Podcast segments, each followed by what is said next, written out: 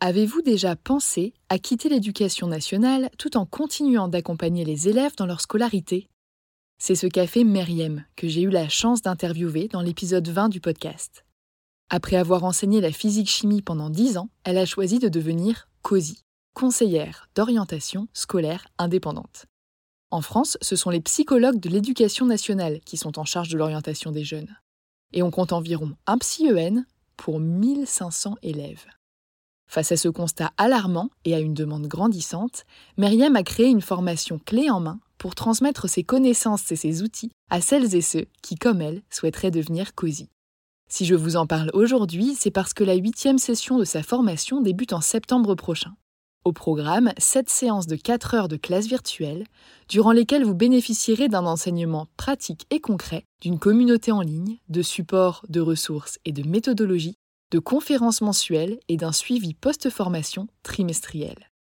Pour faciliter votre organisation, Myriam a mis en place trois groupes de 12 personnes, deux en semaine, un le week-end. À vous de choisir celui qui s'intégrera le mieux à votre quotidien.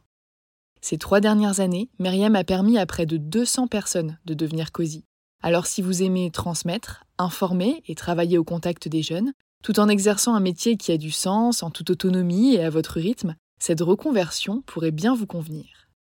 Pour en savoir plus, rendez-vous sur son site internet meriemdraman.com et prenez le temps de répondre au quiz L'activité de COSI est-elle faite pour vous? Vous êtes toujours là? Profitez de 5% de réduction sur la formation de Meriem grâce au code AJP5. Et maintenant, place à l'épisode.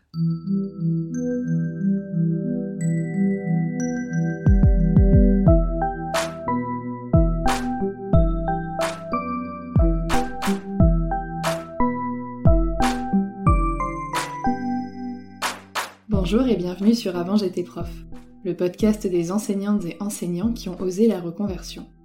Je m'appelle Florence, je suis professeure des écoles et j'aime vraiment enseigner. Pourtant, il peut m'arriver de penser à changer de métier, ne serait-ce que par curiosité. Mais comment quitter une profession où reconversion est synonyme d'exception? C'est ce que j'ai décidé de partager avec vous en décryptant deux fois par mois les parcours aboutis de professeurs reconvertis. Aujourd'hui, je reçois Diana, une ancienne professeure des écoles de 31 ans. Après 5 années d'enseignement, elle a démissionné pour se consacrer au lettering et à la calligraphie. Elle est aujourd'hui sa propre patronne et ne regrette absolument pas son choix. Dans cet épisode, on parle de la relation de confiance qui s'instaure entre les enseignants et leurs élèves, de la démission comme dernier recours quand toutes les portes nous sont fermées, et de l'ingéniosité dont Diana fait preuve pour allier métier-passion et sécurité financière. Bonne écoute Bonjour Diana, bienvenue sur le podcast. Est-ce que pour démarrer, tu voudrais bien te présenter s'il te plaît? Donc moi je m'appelle Diana, j'ai 31 ans, je suis une ancienne professeure des écoles, reconvertie en tant que calligraphe depuis euh, septembre 2018. Et puis euh, pour euh, résumer un petit peu mon activité, je propose des prestations de calligraphie événementielle et j'enseigne aussi la calligraphie et le brush lettering dans le cadre d'ateliers créatifs. Est-ce que tu veux bien m'expliquer la différence entre tous ces termes-là? Quand je parle de calligraphie, je fais plus allusion à la calligraphie à la plume. Et donc ça peut être de la calligraphie moderne qui est vraiment propre à chaque calligraphe ou à chaque personne qui s'essaie à la calligraphie. Le brush lettering, ça se rapproche de la calligraphie, mais c'est généralement on utilise un outil qui est flexible comme le feutre pinceau ou un pinceau. Et le lettering, ou le lettrage en français, c'est plus de l'illustration des lettres et c'est une discipline artistique qui va davantage porter sur le travail vraiment des lettres, euh, du décor des lettres, éventuellement de, de travailler à partir d'une typographie pour réaliser des logos par exemple, des choses comme ça. À quoi ressemble ton parcours, on va dire, au niveau des études jusqu'à ce que tu deviennes professeur des écoles? Alors, moi, j'ai passé un bac scientifique alors que j'avais plutôt un profil littéraire, mais ça, c'est autre chose. Donc, j'ai passé un bac S que j'ai eu en 2007 alors, je suis issue d'une famille qui est plutôt portée sur les sciences, la physique et les maths. Du coup, c'était un petit peu délicat pour moi. C'est vrai qu'on m'incitait plutôt à faire justement des sciences. Et donc, à la sortie du bac, j'ai décidé de, entre guillemets, me prendre en main et de décider de ce que j'allais vraiment faire et de choisir ce que je voulais faire. Donc, c'est là que j'ai décidé de commencer une licence de langues étrangères appliquées anglais-espagnol. Je me suis lancée dans le, côté plus littéraire de ma personnalité et c'était avec grand plaisir. Donc vraiment, je me suis un peu dévoilée, découverte. J'ai enfin étudié des, choses que j'aimais vraiment pour le coup. Les langues, j'aime beaucoup ça. Donc j'ai fait trois ans de licence.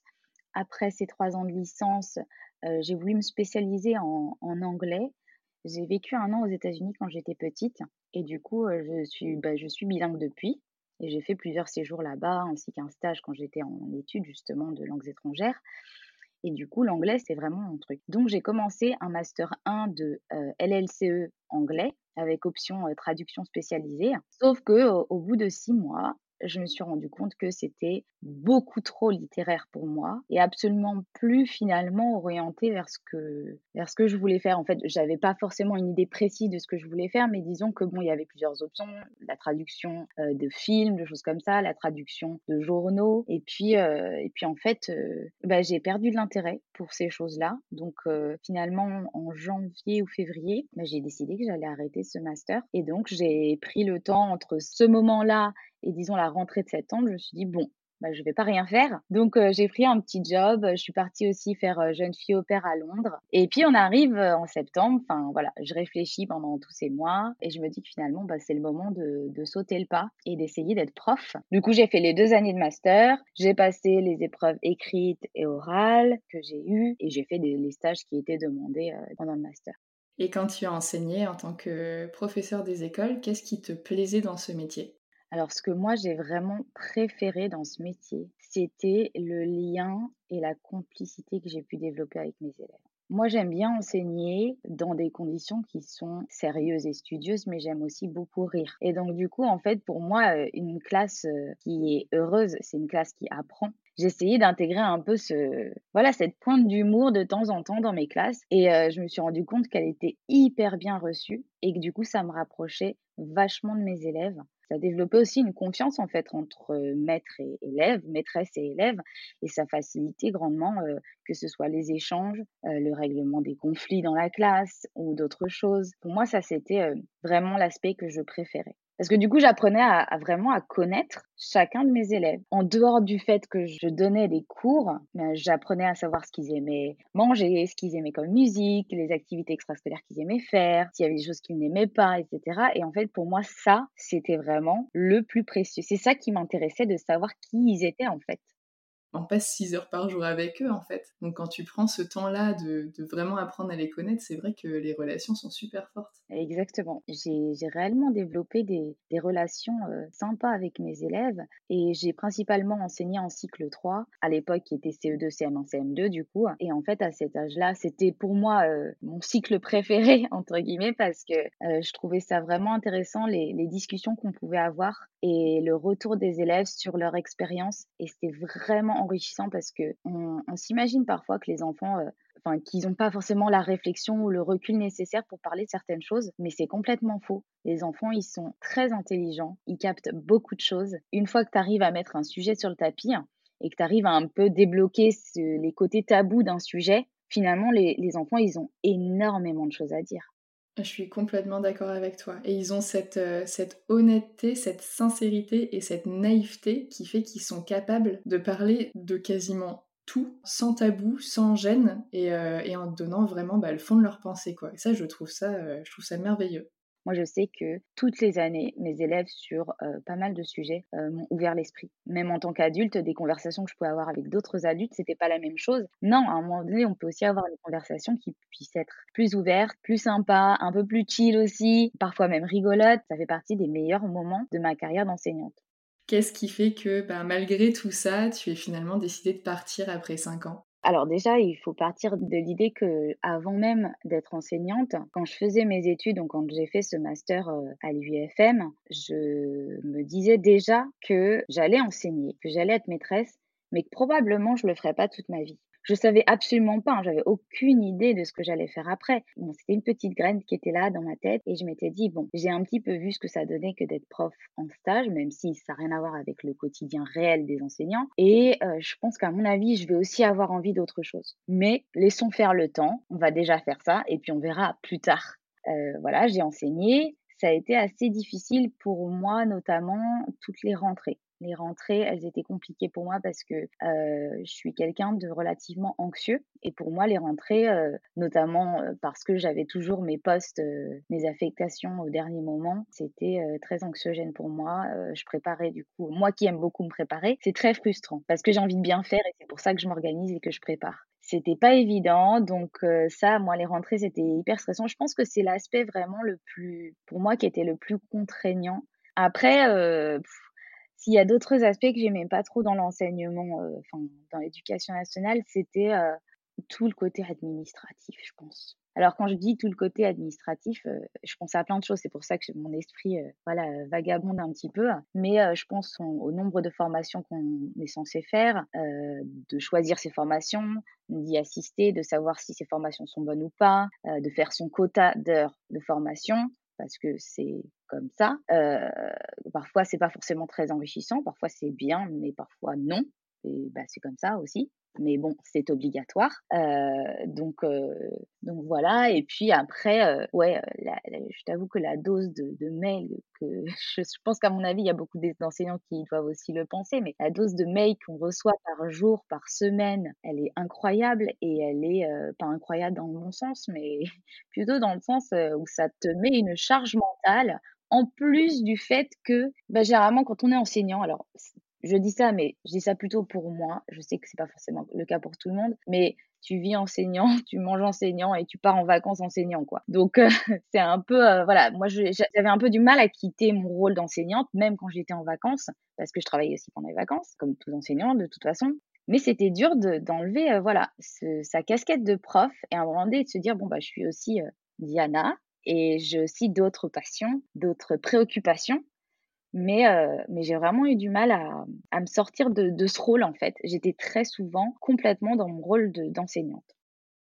cette envie de bien faire, comme tu le disais au début du podcast, et cette relation d'investissement sincère et profond que tu as avec des enfants, mais en fait, c'est voilà, c'est ton caractère qui fait que tu es comme ça et tu peux pas le changer, tu peux pas, il n'y a pas de bouton on-off en fait. Quand on donne des conseils du style prends du recul, essaye de moins t'investir, et eh ben moi plus j'avance dans ma carrière, plus je me dis que à mon avis, c'est ma façon d'être d'être comme ça et que là ça me le fait parce que je suis prof, mais que peut-être que si j'étais euh, je sais pas moi fermière, je penserais tout le temps à mes animaux, tu vois. Oui, c'est des partenaires de vie finalement en fait. Enfin voilà, au quotidien, euh, je passais plus d'heures avec mes élèves euh, qu'avec mes proches quoi. Donc euh, c'est des moments partagés et qui comptent beaucoup hein, parce qu'on vit beaucoup de choses, on parle de beaucoup de choses, on apprend ensemble, voilà.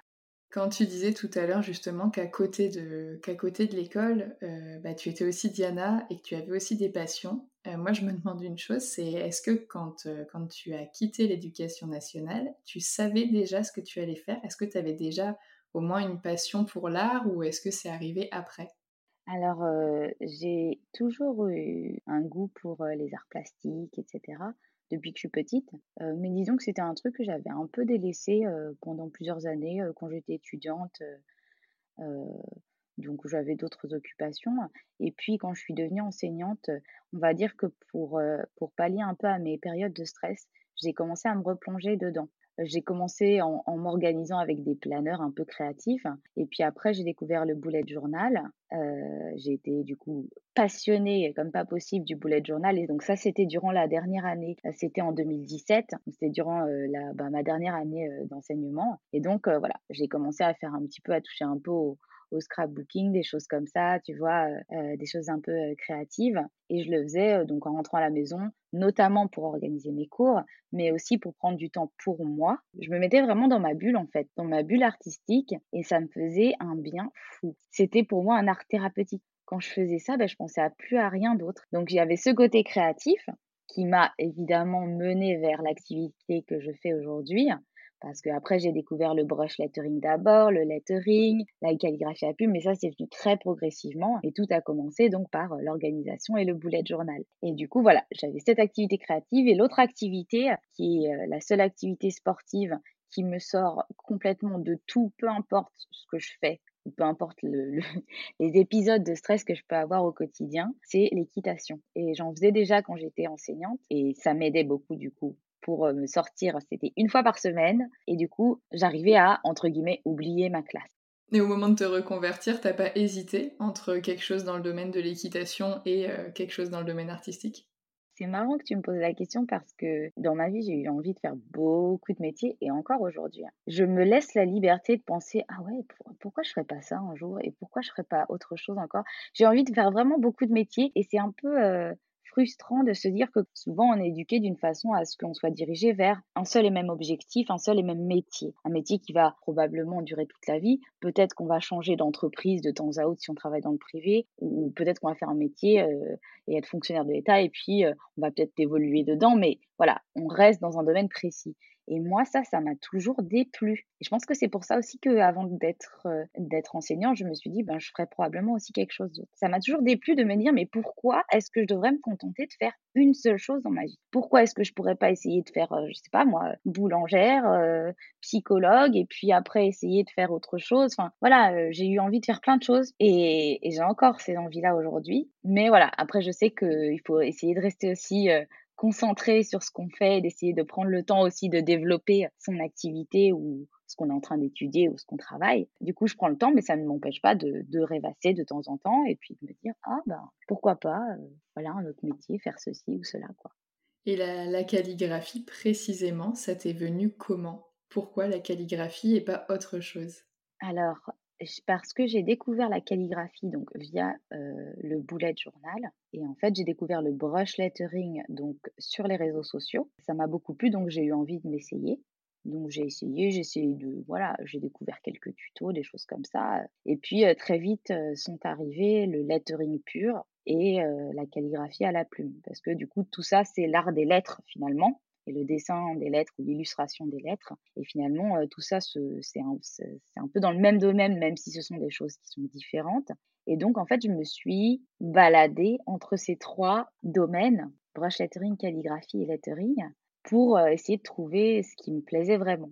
Et alors, le métier de calligraphe, il n'est pas hyper, enfin, en tout cas à l'époque, je ne sais pas aujourd'hui, mais il n'était pas très visible quand je parlais aux gens de faire de la calligraphie ou du lettering les gens ne savaient pas ce qu'était le lettering déjà, parce c'était un domaine qui était beaucoup plus connu et presque déjà en saturation aux États-Unis et en Asie, mais absolument pas en France.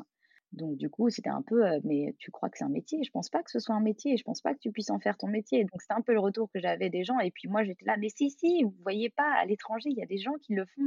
Et même en France, il y avait déjà quelques personnes qui faisaient des choses qui me faisaient de l'œil, tu vois? Et du coup, je me suis dit, mais attends, s'il y a que quelques personnes, bon ben, on peut essayer de, voilà, développer quelque chose là-dessus. Donc la première semaine de juillet, c'était la fin des cours à l'école j'ai dit au revoir à mes élèves et aux parents. Et la semaine suivante, je commençais déjà mon premier projet de lettering sur ardoise. J'avais fait exprès en fait d'avoir un projet directement à la suite de la fin de l'école parce que pour moi c'était important d'avoir quelque chose de concret en fait à faire dans un domaine que j'avais envie de développer. Et tu as démissionné? Ouais, d'un point de vue administratif, moi j'ai démissionné, j'ai envoyé ma lettre de démission en juin avant ça, en amont, bien évidemment, pendant plusieurs semaines, j'ai passé mon temps à réfléchir sur est-ce que je voulais vraiment démissionner ou pas, est-ce que je pouvais avoir d'autres options? Donc j'ai passé aussi des, le côté administratif, on y est. j'ai passé des, des, coups de fil, donc j'ai essayé d'être en contact avec la direction des ressources humaines.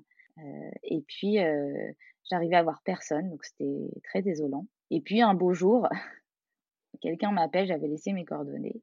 Et enfin, j'ai une personne en charge des, enfin, voilà, des ressources humaines à qui je pouvais poser mes questions sur une éventuelle transition vers la création d'une entreprise. Et du coup, là, bon, j'ai une personne qui était super sympa, donc j'étais super contente. J'ai pu demander si je pouvais avoir une indemnité pour départ volontaire. On m'a dit, vous pouvez demander, mais on ne les donne plus, clairement. Donc j'ai dit, OK. Pour les disponibilités, comment ça se passe? Ben, disponibilité de droit, vous pouvez l'avoir, mais si c'est une disponibilité euh, euh, donc pour créer une entreprise, euh, je pense pas qu'on vous la donnera, parce qu'on les donne plus, parce que voilà. En fait, c'était particulièrement dans le département dans lequel je travaillais, il y avait un déficit d'enseignants. Du coup, la personne en charge m'a expliqué que, ben, désolé Diana, mais Aujourd'hui, on ne paye pas les professeurs pour qu'ils partent, mais on paye les professeurs pour qu'ils viennent travailler chez nous. Donc, du coup, j'ai enfin, j'ai compris, hein, je sais que voilà, ben, il y a un déficit, forcément, il faut pallier à ce déficit.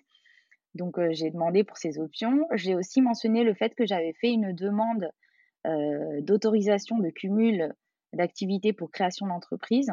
Ah oui. Donc ça, c'est un formulaire que j'avais rempli, que j'avais envoyé en mai. Donc ça, c'était avant que j'envoie ma lettre de démission. Et j'avais jamais reçu de réponse. Donc j'étais aussi frustrée à ce niveau-là. Je me suis dit, bon, ben, on m'autorise pas à créer une entreprise. Moi qui suis généralement plutôt à respecter les règles, du coup, je n'ai pas créé une entreprise. Donc j'ai opté pour la démission et j'ai demandé comment ça se passe si je démissionne. Et en fait, on pouvait se voir refuser la démission. Et donc moi, j'étais un petit peu intriguée. Du coup, je lui ai dit, ben, si je démissionnais et que vous refusiez ma démission, mais que je ne viens pas, qu'est-ce qui se passe? Et il me dit, bah du coup, c'est un abandon de poste. Je fais oui, mais qu'est-ce qui se passe? C'est un abandon de poste. Certes, c'est un constat. Et je ne sais même plus ce qu'il m'a répondu, mais pour moi, en fait, ça, ça n'avait pas vraiment de sens de, de, continuer la conversation parce qu'en fait, personne n'allait m'obliger à revenir si je ne voulais pas revenir. Donc, finalement, voilà. Mais, mais je trouve que c'est un aspect qui est quand même un petit peu flippant de se dire, ah bah, on peut te dire, bah non, tu restes parce qu'on est en manque de, parce que tu es fonctionnaire de l'État. Ça te permet pas de te projeter en fait. Tu ne peux pas te dire je vais démissionner à telle date et commencer un projet à telle date derrière. Parce que si on ne te l'accepte pas, que tu dois attendre un peu parce que tout le monde n'a pas forcément envie finalement de faire un abandon de poste derrière. Exactement. Je crois que ça implique quand même, c'est quoi, de se faire rayer de la fonction des cadres, pas avoir le droit de repasser de concours de la fonction publique pendant 5 à 10 ans. Enfin, selon sa situation, euh, chacun n'a peut-être pas envie effectivement de se fermer autant de portes euh, pour pouvoir être heureux. C'est ça. Et du coup, bah, moi je me suis dit bon, euh, que de toute façon je n'allais pas revenir, mais je croisais quand même les doigts forts pour qu'on accepte ma démission. Alors je ne savais pas à qui je devais envoyer ce fameux courrier, cette fameuse lettre de démission, donc je l'ai envoyé à tout le monde. J'ai envoyé au rectorat, à mon inspection de circonscription, à la direction académique, tout ça en recommandé avec accusé de réception, et j'ai attendu sagement que quelqu'un me fasse un retour et me dise ah bon, tu veux démissionner? Ce jour est venu à un moment donné, bien sûr, puisque j'ai reçu une notification pour une convocation auprès de mon inspectrice pour avoir un entretien au sujet du coup de ma démission. Je suis allée au rendez-vous qui s'est très bien passé et c'était pour vérifier qu'il n'y avait pas forcément de, de problème concernant mes conditions de travail. Je lui ai dit que non, il n'y avait absolument pas de problème que c'était une décision tout à fait personnelle je lui ai un petit peu parlé de ce que j'avais envie de faire prochainement. Donc toi, ta démission, elle a été acceptée du premier coup quand tu l'as demandé? Bah, je l'ai demandé et j'ai attendu, c'était début juillet, je crois. Donc avant la fin des cours, j'ai reçu un arrêté qui me disait que à compter du 1er septembre 2018, j'étais radiée du corps des professeurs des écoles et que la personne en question acceptait ma démission. J'étais très contente de recevoir cette aide et surtout au début de l'été parce que j'avais absolument pas envie d'attendre en septembre pour savoir si je devais reprendre les cours ou pas, même si j'allais pas les reprendre de toute façon. Hein, mais voilà, pour moi, c'était un beau cadeau d'entrer vers une nouvelle, une nouvelle aventure. Et donc, cette nouvelle aventure-là, pour la démarrer, tu as créé une auto-entreprise? Oui, voilà, auto-entreprise ou aujourd'hui, je crois qu'on appelle micro-entreprise. Je dis, moi, je suis un peu dans les règles. Du coup, j'ai attendu le 1er septembre, quand ma, ma démission était vraiment effective finalement. Et je crois que j'ai reçu la confirmation de la création de mon entreprise le 4 septembre 2018. J'étais auto-entrepreneur, j'avais créé mon entreprise et mon statut pour commencer à faire ce que j'avais envie de faire, qui n'était pas forcément très, très ciblé au début. Hein. Et tu dirais que c'est quoi les côtés positifs et les côtés négatifs d'être en freelance? Alors le côté positif, c'est que je travaille beaucoup de chez moi et j'aime bien. j'ai le confort de voilà de l'installation de ma mon espace de travail. L'autre côté, c'est que je ressens vraiment une liberté de ça va être ça va paraître un peu paradoxal par rapport à la situation Covid aujourd'hui, mais une liberté de mouvement. Heureusement, je n'ai pas créé mon entreprise au moment du Covid, mais du coup, je voilà, j'ai j'ai pu expérimenter pour la première fois de ma vie de partir en vacances, pas au moment où c'est le plus cher, euh, où il y a le plus de monde. Et ça, c'était vraiment sympathique. Mais du coup, toute euh, cette liberté-là que ça t'apporte d'être freelance, j'imagine que ça a aussi euh, un pendant négatif?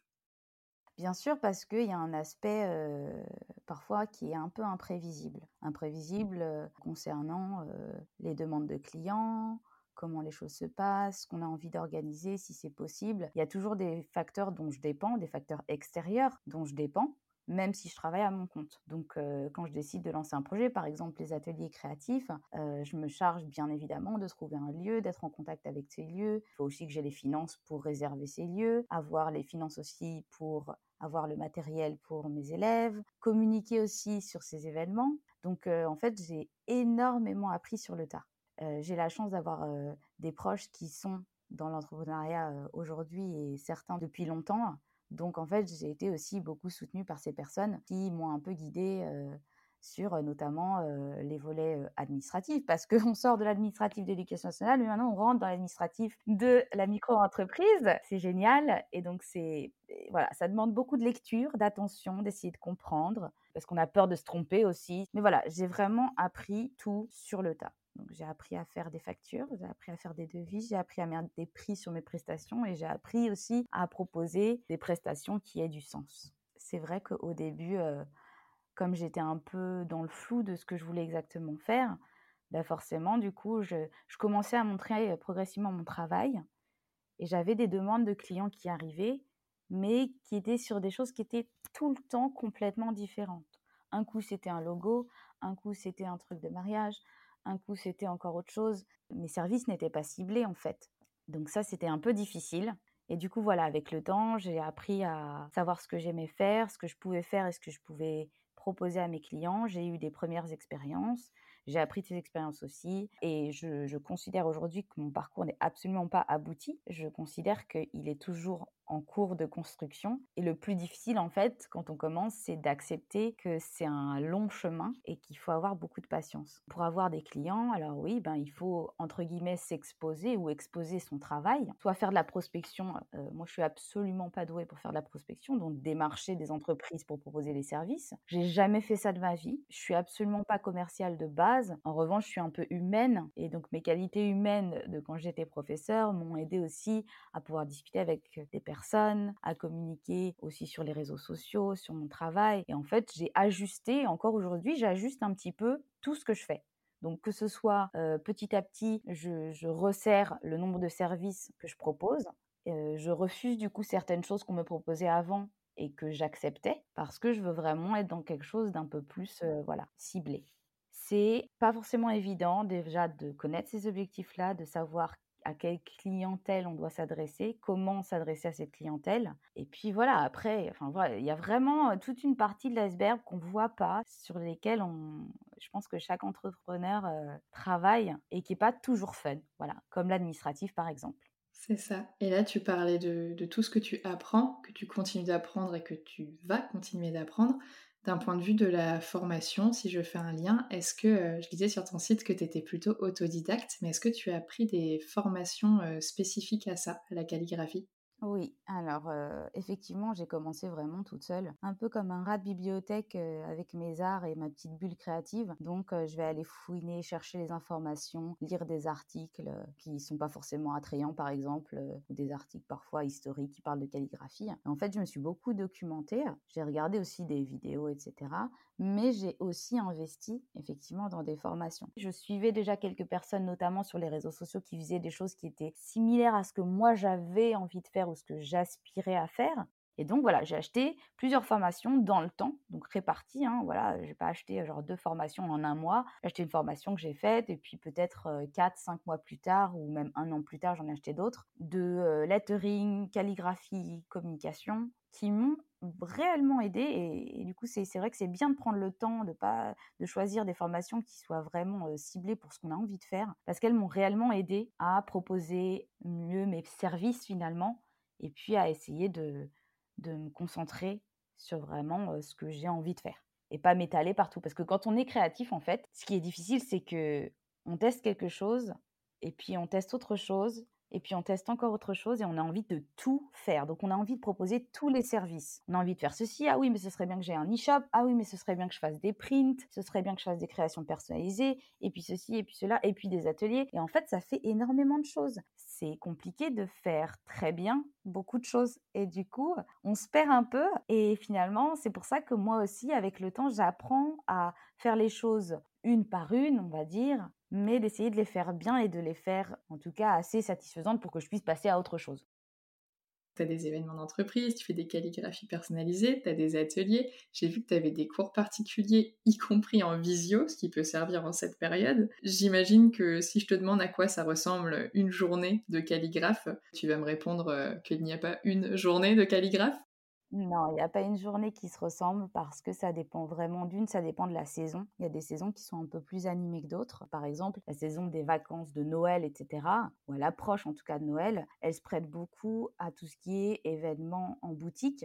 Donc la personnalisation de calligraphie en, euh, voilà, en live en fait, où moi je suis dans une boutique ou dans un lieu, dans un établissement où je vais calligraphier voilà, un certain nombre de messages sur des cartes ou des supports qu'on m'aura demandé de personnaliser pour la clientèle qui vient acheter et faire ses courses en magasin. Après, j'ai des, des, demandes effectivement qui sont diverses. Parfois, j'ai des demandes qui sont particulières où on me demande, voilà, j'ai envie de faire une affiche pour une décoration personnelle. là, récemment, ces dernières semaines, j'ai beaucoup travaillé sur des cartes de vœux pour des entreprises. Alors, mes clients sont, principalement des entreprises. Hein. Dans le côté calligraphie événementielle, je travaille principalement pour des entreprises. C'est le côté atelier et apprentissage de la calligraphie et du brush lettering où je rencontre des particuliers du coup et des gens durant mes ateliers ou en cours particuliers. Donc là, je suis en mode carte de vœux, calligraphie à la main pour voilà quelques centaines de, personnes en tout cas pour la fin d'année même si tu n'as pas, euh, on va dire, une organisation journalière qui est récurrente, en point de vue de quantité de travail, si tu, si tu répartis ça, on va dire, sur un mois, euh, ça donne combien d'heures de travail par jour à peu près euh, ton activité? Ce que je vais te dire, ça va être vraiment complètement subjectif parce que c'est moi qui décide du nombre d'heures de travail que je fais. Si c'est une période de rush, ça peut être 7 heures dans la journée. Généralement, c'est autour de 7 heures, 7-8 heures. Mais globalement, je travaille généralement peut-être un peu moins, je dirais autour de 6, 6 heures par jour. Mais en fait, je te dis ça et je me dis qu'il y a plein de choses que je fais et que je me dis, bah non, là, je suis pas en train de travailler, alors qu'en fait, je suis en train de travailler. Quand je me forme, quand je dois communiquer sur les réseaux sociaux, quand je, rédige des textes pour des futurs ateliers, enfin voilà, tout ça, en fait, c'est du boulot et, et parfois, j'en oublie que c'est du boulot parce qu'en fait, j'y prends tellement goût et que on associe le travail à, à un peu de douleur. Et en fait, non, c'est aujourd'hui, c'est vrai que j'ai aussi une bonne partie de mon travail que j'associe à beaucoup de plaisir.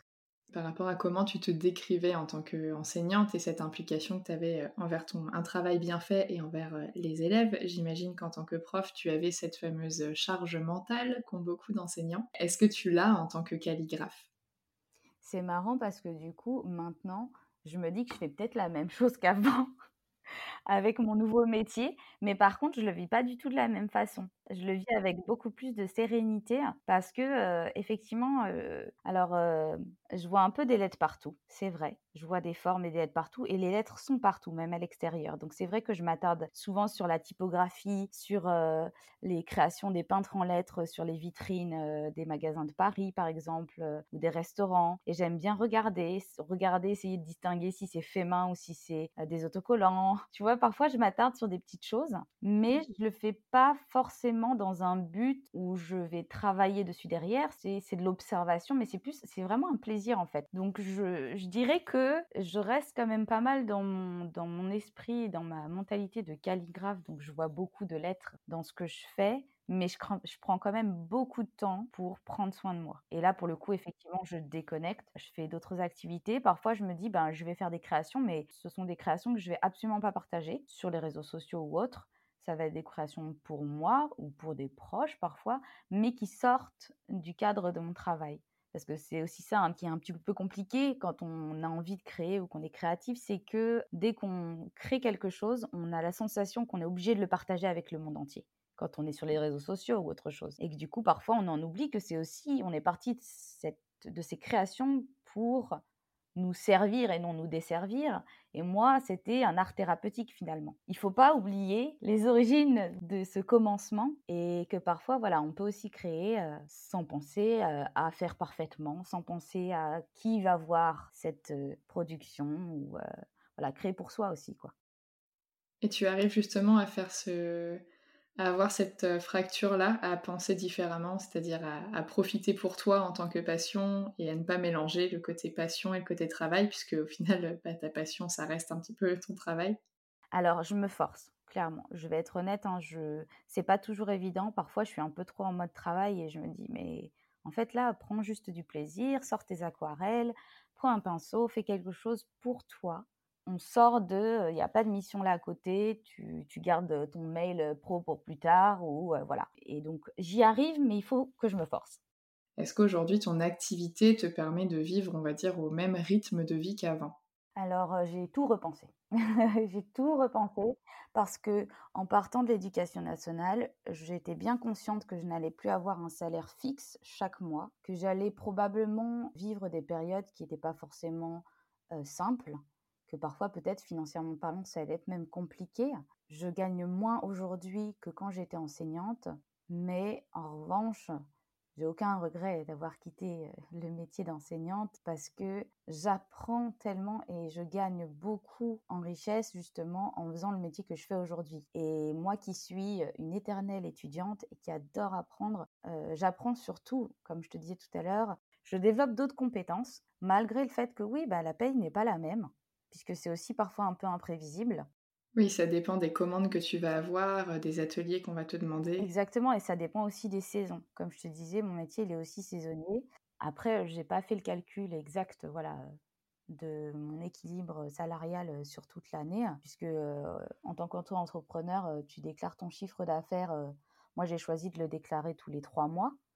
Donc, tu le déclares à ce moment-là. Donc, tu as une idée de ce que tu as gagné pendant telle période faut quand même que je mentionne que au tout début, quand j'ai commencé, en septembre 2018, donc, je me suis concentrée sur mon activité donc de lettering et de calligraphie pour réaliser au bout de deux mois que je ne pouvais survivre avec ça. Parce que, ben, évidemment, c'était le début quand on lance une entreprise, ça va pas forcément fonctionner tout de suite. Et je m'étais déjà dit avant même de démissionner que ça me prendrait peut-être 5 ans, voire 10 ans pour en vivre ou pour trouver un équilibre qui me conviendrait. Donc, au bout de deux mois, je me suis dit, bah, il est temps d'avoir un petit job alimentaire. Hein ça peut aider quand même.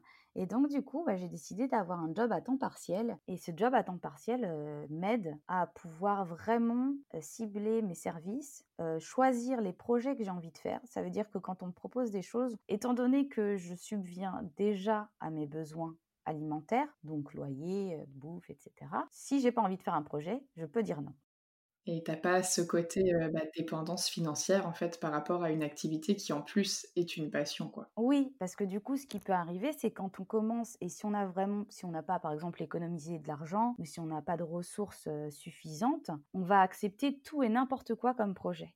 Et ça, c'est vraiment le truc dans lequel j'avais finalement, j'ai fait un petit peu au début. Hein. Forcément, je pense que ça arrive à beaucoup de gens. J'ai accepté des choses que je ne ferais absolument pas aujourd'hui mais voilà, ça m'a permis d'apprendre aussi, mais je me suis rendu compte qu'en fait, non, j'avais besoin de mini stabilité financière qui me permettait de me dire oui, mais si je dis non à ce projet, c'est pas grave. Je choisis ce projet parce que j'ai envie de le faire, parce que j'estime que je vais bien pouvoir servir mon client ou ma cliente, et que c'est un projet qui me tient à cœur et que je vais faire avec plaisir. Et puis ça m'empêche d'être frustrée, tu sais, et de me dire, bah, je le prends ce job, mais parce que j'ai besoin des sous, quoi. Alors là, c'est un killer total de la créativité, ça. J'ai moins la pression de devoir absolument trouver la mission qui fera que j'aurai assez d'argent pour me nourrir et pour me loger ce mois-ci. ça, je l'enlève de mon esprit. Donc, je peux vraiment faire les choses en me disant, est-ce que ça c'est bien, peser les, pour et les contre, et puis faire les choses correctement. Au niveau des vacances, donc le fait que tu aies le job alimentaire en plus à côté rend peut-être les choses plus complexes. Mais euh, comment ça se passe? Est-ce que c'est toi qui les choisis? Est-ce que tu peux en poser autant que tu veux? Euh, Par rapport à quand tu étais enseignante, en fait, comment, comment tu le vis? Alors, euh, je le vis extrêmement bien. Alors là, pour le coup, certes, j'ai une paye aujourd'hui qui est moins conséquente que quand j'étais enseignante, mais j'ai appris à consommer totalement différemment. C'est vraiment parce que ça a vraiment changé beaucoup de choses dans ma vie, la façon dont je consomme, que ce soit mes courses, la façon dont je consomme bah, tout en fait. Et j'ai vraiment concentré, on va dire, mon attention sur ce que j'aimais faire. J'aime beaucoup voyager, donc maintenant je m'organise pour voyager dans des moments où je sais qu'il n'y aura pas beaucoup de monde ou ce sera pas trop cher. Et j'ai cette chance que mon job à temps partiel me permette d'avoir une certaine flexibilité, c'est-à-dire que si je préviens assez à l'avance, c'est-à-dire à peu près un mois ou deux mois, mais on s'arrange, je peux partir en fait quand je veux. Là aussi, tu as une certaine liberté, quoi. Ah oui, mais ça, c'est vraiment. Je ne sais pas comment j'ai fait avant pour supporter autant de restrictions. Aujourd'hui, je, vois ce qui s'ouvre à moi, je, je fais mes choix en fonction et, je m'adapte ben, à mes possibilités, bien sûr, en fonction des finances et de mon, job aussi et de, mon métier de calligraphe. Mais, mais voilà, l'équilibre peut vraiment se trouver. Tu n'as aucun regret, même si voilà, financièrement tu gagnes un peu moins ou qu'il bah, y a moins de vacances, tu n'as pas de regret par rapport à tous ces points-là, quoi?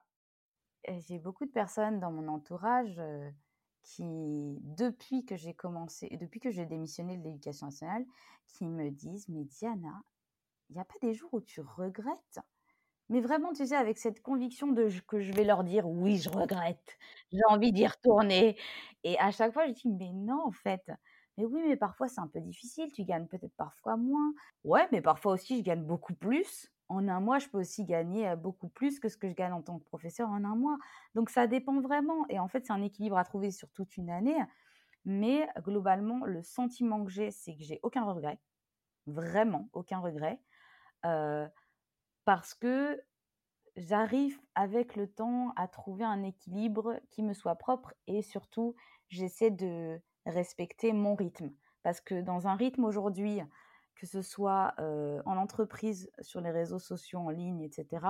On est dans un rythme où j'ai l'impression qu'il faut faire du chiffre. Il faut toujours faire du chiffre, il faut faire de l'argent, il faut faire de voilà de l'activité, il faut paraître occupé et busy tout le temps. Ce genre de choses, ça me stresse beaucoup parce que je me dis mais quand est-ce qu'on a le temps pour se poser, pour créer vraiment des choses qui nous tiennent à cœur et qui vont faire que ben, notre client derrière, il va être content de notre prestation? Il y a des périodes qui sont un peu plus actives, et c'est aussi très bien. Ça me pousse aussi dans mes retranchements. Mais il y a des périodes où bah, j'estime qu'on va y aller doucement, tranquillement. On va faire les choses voilà, en fonction de mon rythme et aussi parfois de mes humeurs. Puis on verra ce que ça donne. Mais pour l'instant, honnêtement, ça m'a plus servi que desservi. Hein. Et toi qui as maintenant euh, ben, un peu plus de deux ans euh, d'activité à ton compte, euh, est-ce que tu aurais des conseils à donner, alors on va dire soit à celles et ceux qui hésitent encore à sauter le pas de, de partir vers leur activité passion, ou des conseils que tu aurais pu te donner à toi-même deux ans en arrière? Alors je pense que le premier gros souci que les gens ont, c'est la peur de ne pas pouvoir subvenir à ses besoins financièrement. Et je pense que ça, c'est un volet qui est hyper important et qu'il ne faut pas négliger au sens où si une personne a décidé de se lancer dans une nouvelle aventure et que pour elle c'est possible parce qu'elle a des économies qui lui permettent de pendant plusieurs mois tranquillement développer son activité, c'est très bien. Pour les personnes qui hésitent, moi je trouve que le combo job alimentaire et activité, ça se marie assez bien, à condition bien sûr de trouver un job alimentaire qui soit pas prenant niveau charge mentale et qui ne nous bousille pas la vie. Hein. Je tiens à le préciser faut que ce soit quand même un job alimentaire où, bon, ben, c'est un job alimentaire, mais ça ne nous tue pas à la tâche et on a quand même de l'énergie pour faire développer son entreprise à côté. Moi, je trouve que ça, c'est un bon combo parce que du coup, ça, ça permet d'être un peu rassuré sur le fait qu'il bah, y ait des mois où il n'y a pas de demande de clients. Et moi, ça m'arrive aussi. Hein. Je suis pas constamment en train d'avoir des, des, demandes de clients tout le temps. J'ai des périodes où c'est plus actif, d'autres un peu moins, d'autres pas du tout. Et donc, du coup, je trouve que pour avoir un équilibre financier, c'est bien d'avoir une sorte de petite assurance. Ça permet de ne pas stresser sur ce, côté financier qui peut vraiment devenir un cauchemar. Hein. Eh bah, tu vois, ça paraît évident hein, maintenant que je t'entends le dire, mais c'est quelque chose que je n'avais jamais envisagé. J'ai tendance à être un peu tout ou rien dans la vie, et dans ma tête, si je changeais, il fallait que je change complètement pour autre chose. Je ne me suis jamais dit, ah bah tiens, on peut peut-être faire les choses en trouvant un juste milieu. Alors, je pense que le problème avec ce job alimentaire, c'est que c'est un peu un sujet tabou, je pense. Parce que les gens qui ont eu un métier à temps plein avec un salaire fixe chaque année se voient mal dire à tous leurs proches bah, je laisse tout tomber et puis je vais prendre un job en tant que tel ou un tel. Et puis, à côté de ça, je vais développer mon entreprise. Je pense que le regard des autres peut beaucoup peser aussi. Hein. et peut empêcher les personnes d'essayer de poursuivre leurs leur rêves dans des conditions qui sont atypiques, professionnellement parlant. Et je sais que moi, bah, j'ai eu des retours de plein de personnes qui m'ont dit plus ou moins Qu'est-ce que tu fais, Diana? Et heureusement que j'ai un petit peu mis mes œillères parce que sinon, j'aurais pas réussi à trouver l'équilibre que j'ai aujourd'hui. Et qu'à un moment donné, il faut aussi se couper des projections et des peurs des autres sur nos propres projets pour pouvoir avancer parce que on ne vit pas la même vie en fait. Donc on n'aspire pas aux mêmes choses. Et ce à quoi moi j'aspire, c'est pas forcément ce à quoi un ami à moi peut aspirer. Il y a des gens qui sont très contents d'avoir un job fixe, un salaire fixe, et c'est très bien. d'autres gens qui aiment bien avoir plusieurs activités, et d'autres gens qui aiment bien. Encore une fois, c'est subjectif et je pense que il est bon de respecter le rythme de chacun et le bonheur de chacun finalement, l'équilibre de chacun. Si je te demande de compléter la phrase suivante qui est avant, j'étais prof, aujourd'hui, je suis. Que me dirais-tu? Euh, bah, Aujourd'hui, je suis euh, la créatrice de ma propre vie, à mon propre rythme. C'est super euh, joli ce que tu viens de dire. Merci.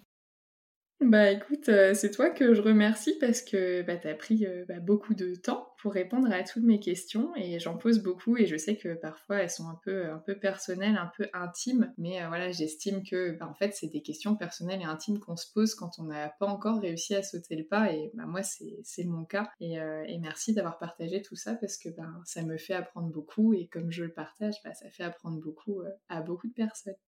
Bah, merci à toi de m'avoir accueilli sur ce podcast et je suis vraiment super contente que quelqu'un ait fait et travaillé sur ce thème en podcast parce que je pense qu'il y a beaucoup beaucoup d'enseignants ou de personnes qui rêveraient de pouvoir faire autre chose de leur vie et à qui ça pourrait faire du bien justement d'entendre ces retours.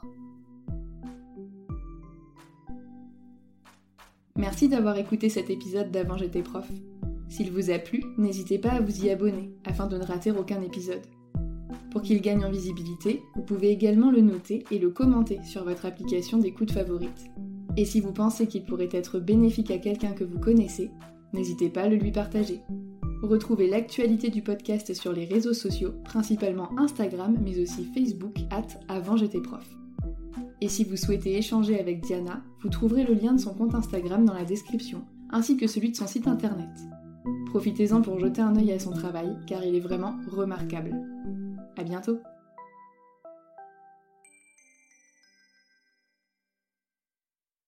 Tu veux créer un podcast mais tu ne sais pas par où commencer? Je pense qu'on a ce qu'il te faut. Notre programme 30 jours pour créer ton podcast répond à toutes tes problématiques. La conception de ton projet, le format de ton podcast, les visuels, le titre, l'enregistrement, le matériel, l'hébergeur, le montage, la communication, tout est réuni en un seul endroit pour faciliter le lancement de ton podcast.